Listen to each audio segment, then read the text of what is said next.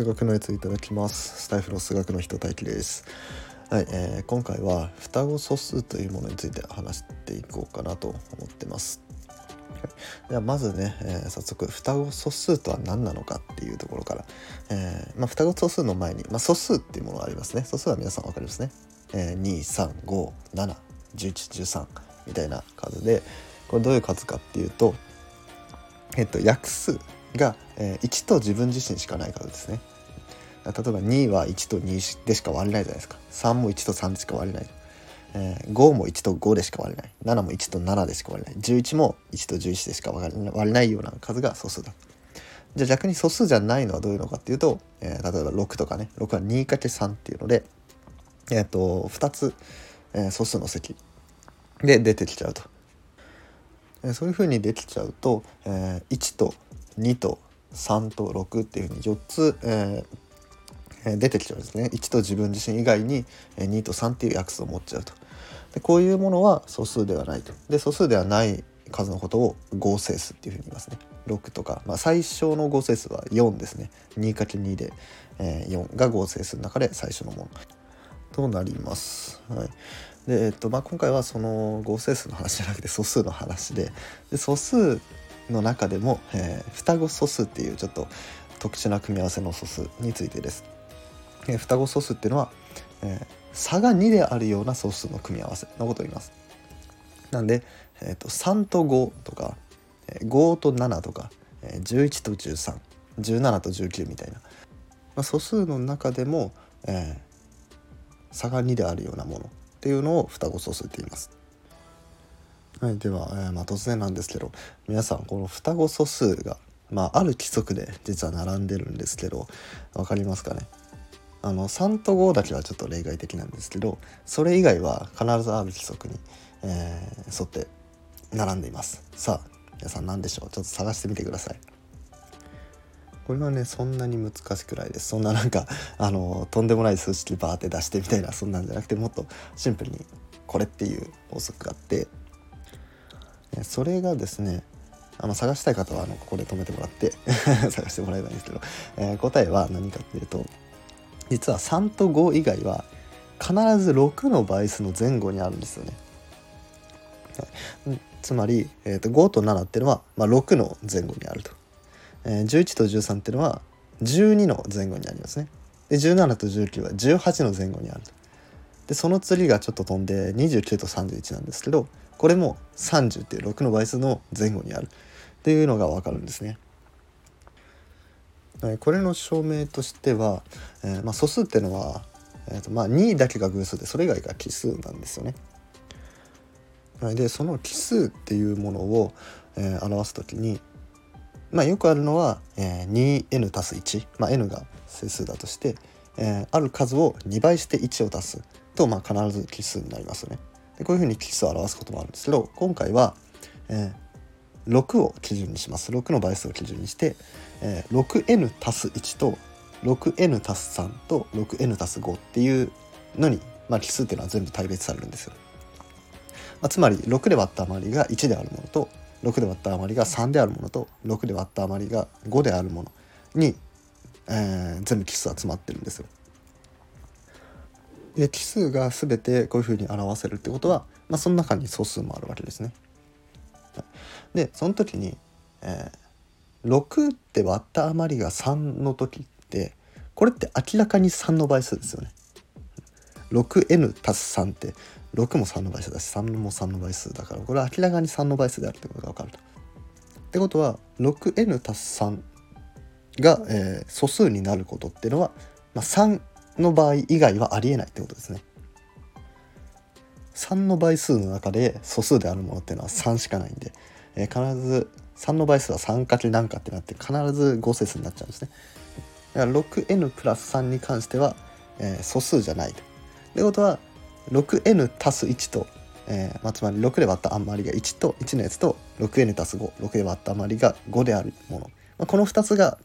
まあ素数になるかどうか分かんないけど素数の候補としてありられると。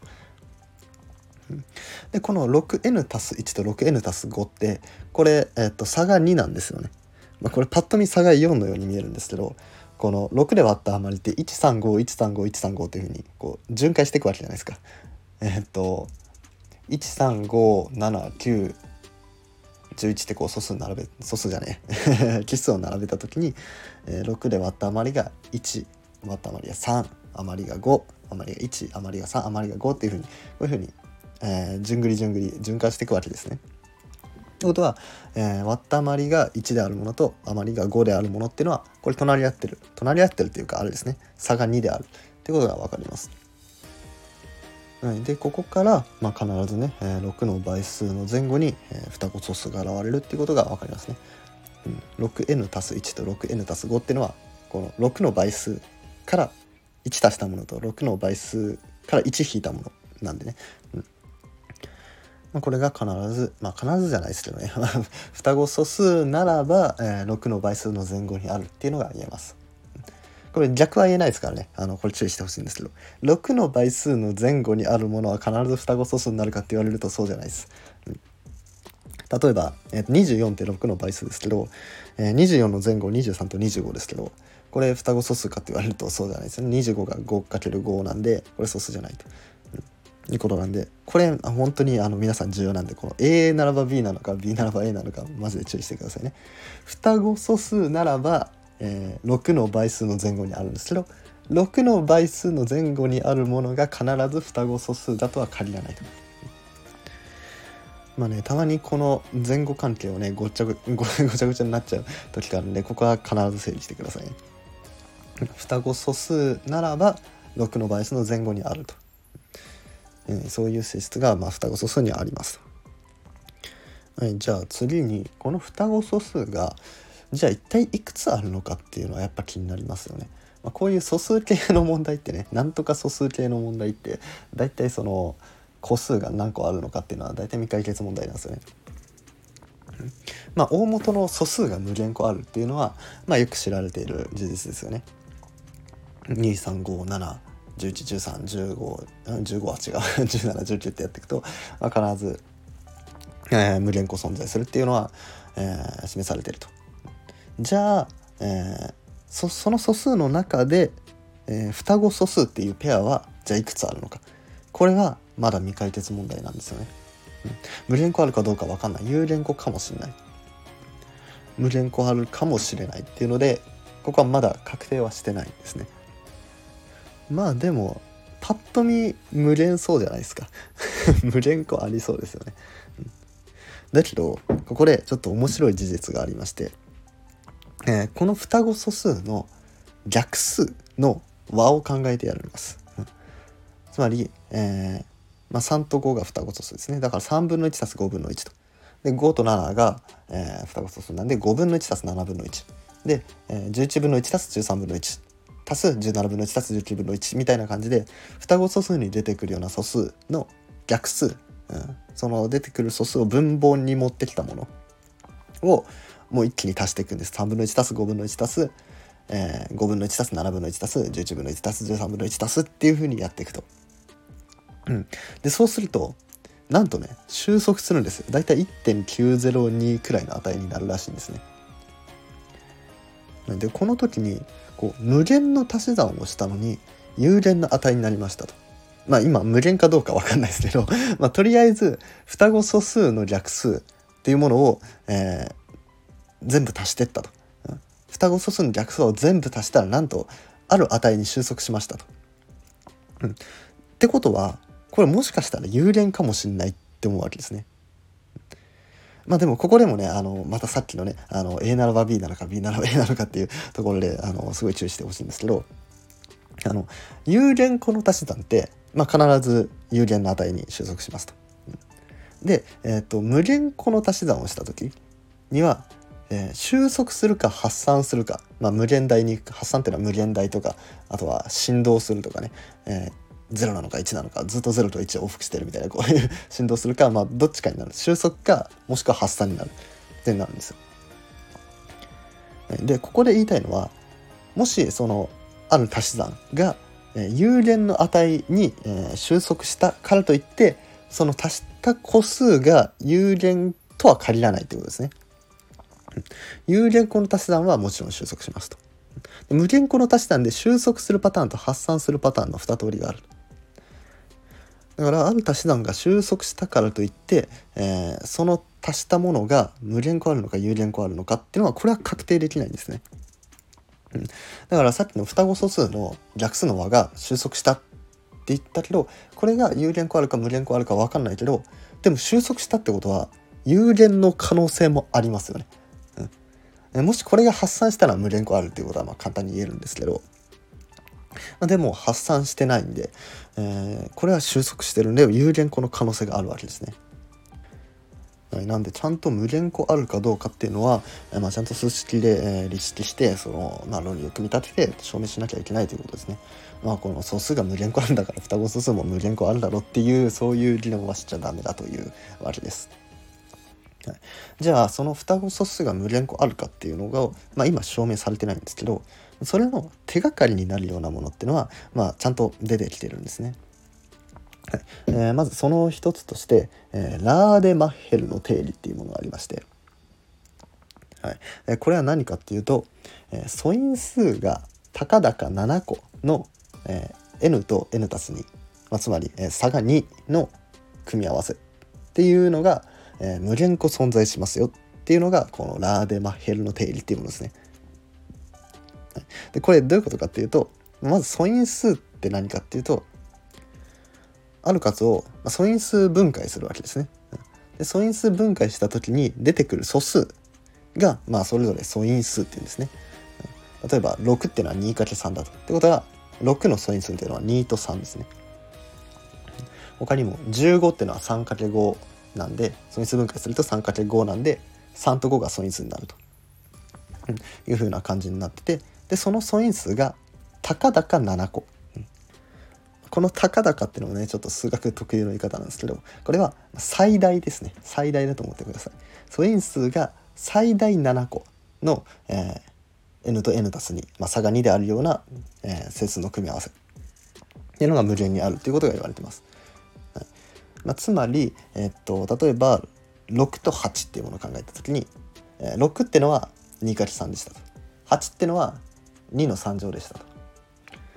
つまり、えー、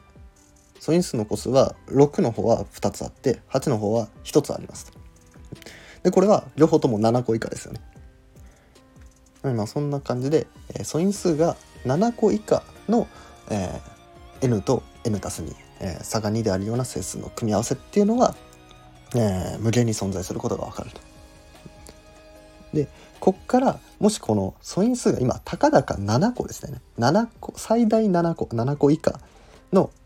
組み合わせ n と n 2の組み合わせだったんですけどこれがもし1個の組み合わせになったら素因数が1個の組み合わせになったら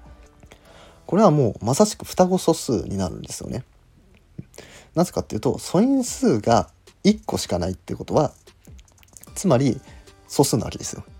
2の素因数って2しかないんですよ。3の素因数って3しかないんですよ。で5の素因数って5しかないんですよ。でそれに対して、えー、6とかいう合成数の素因数っていうのは2と3で2つ出てきてる。なんで、えー、さっきのラーデ・マッヘルの定理っていうのは素因数がたかだか7個だったんですけどこれの7個の数をどんどん減らしてってたかだか6個たかだか5個でも証明できましたたかだか4個でもできましたえ3個でもできました。2個でもいけました。あと1個でもいきましたっていうふうにねどんどんどんどん数を下げていって、えー、素因数がたかだか1個の n と n+2 の、えー、組み合わせが無限個あるっていうことを言えればもうまさにこれが、ね、双子素数が無限個あるかどうかっていうのが、えー、分かるわけですね。はい、で、えーと、今のところこれがたかだか7個から、えーとまあ、ちょっと変わるんですけど n と n たす2の一方が素数でもう一方が2個の素数の積であるような、えー、n は存在すると無限に存在するってことまで分かってるらしいですね。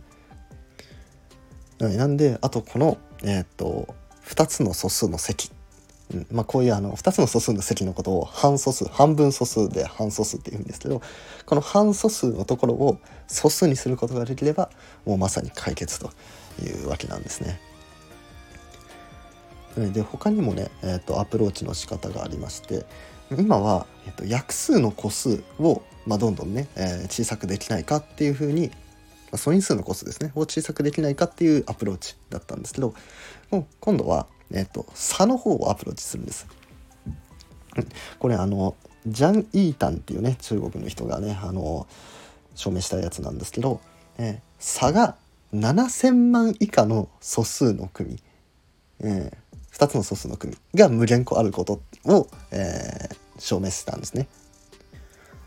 つまりある素数ともう一つの素数を取ってきてその差を考えましたと。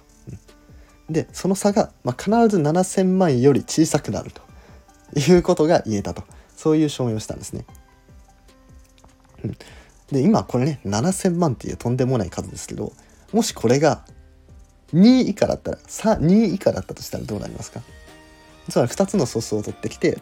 その差が2以下の組が無限個あるって言ったらこれもまさしく双子素数なわけです。うん、差が2であるような素数っていうのが、まあ、まさに双子素数で、えー、まあ、まあ今2以下って言いましたけど、まあ、2つの素数の差が1であるような組み合わせって2と3しかないんで、